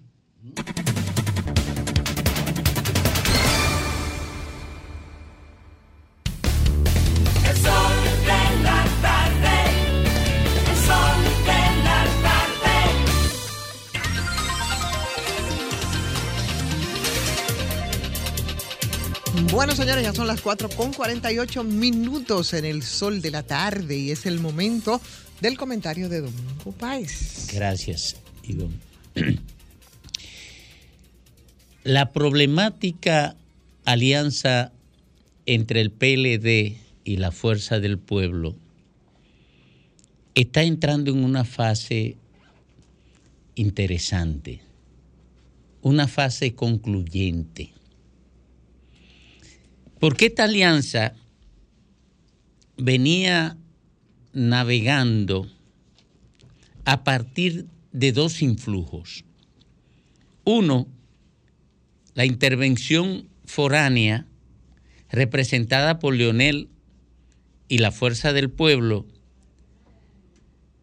que presentaban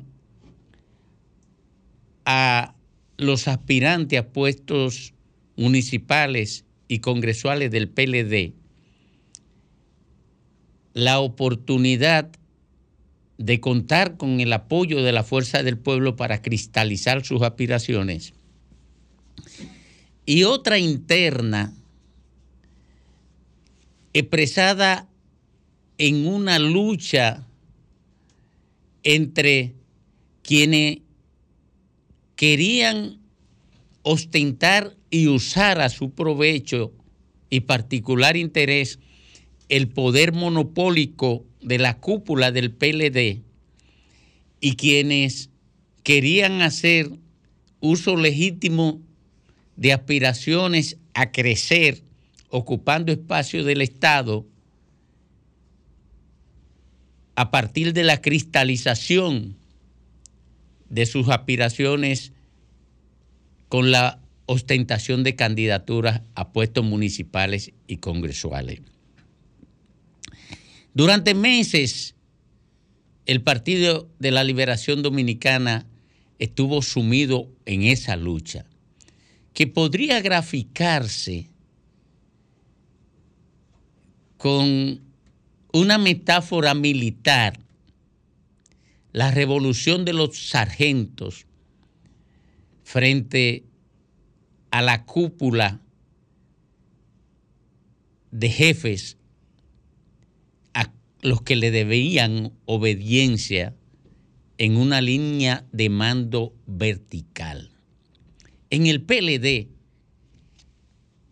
a partir de, esa, de ese relato que hago, se desarrolló la revolución de los sargentos frente a la dirección política máxima de esa organización. Y la dirección política máxima de la organización que la ostentan el presidente de la misma, el secretario general y el candidato presidencial que tiene un mando coyuntural limitado a el periodo de ostentación de la candidatura, tenían, resumían, sintetizaban el poder de la cúpula y estaba el interés de esa cúpula enfrentado al interés de los sargentos. Tengo informaciones. Los sargentos han derrotado a la dirigencia máxima del Partido de la Liberación Dominicana. Y han derrotado fundamentalmente a su presidente, porque todo el mundo sabe, dentro y fuera del PLD, que el que tenía la posición más fuerte de oposición a la alianza era Danilo Medina. Y lo han derrotado porque Danilo Medina ha tenido que resignarse frente a una voluntad política mayoritaria que no le dejaba ya capacidad de maniobra y no le dejaba ya capacidad de maniobra porque su ejercicio como presidente no tiene ningún sentido si no tiene a quién dirigir. Y esto llegaba hasta una rebelión generalizada dentro del PLD frente a la autoridad de la organización. Porque ocurre que por los intereses la gente es capaz de dar no el puesto político que ocupe, no sus bienes, sino hasta su vida. Y se había generalizado una situación dentro del Partido de la Liberación Dominicana, donde ya la dirigencia de base, la dirigencia media y hasta la dirigencia del Comité Central estaba dispuesta a perder las propias posiciones que ostentaba políticamente y no reducirse a comodines permanentes para servir de alfombra de cristalización de las aspiraciones exclusivas de la élite de la organización. En el PLD murió el poder de la élite política sobre los subalternos. Y hoy la alianza se la impuso la base y la dirigencia media a Danilo Medina, a Charlie Mariotti y a Abel Martínez. Este es el primer round de un combate que todavía no se sabe a quién le van a contar 10.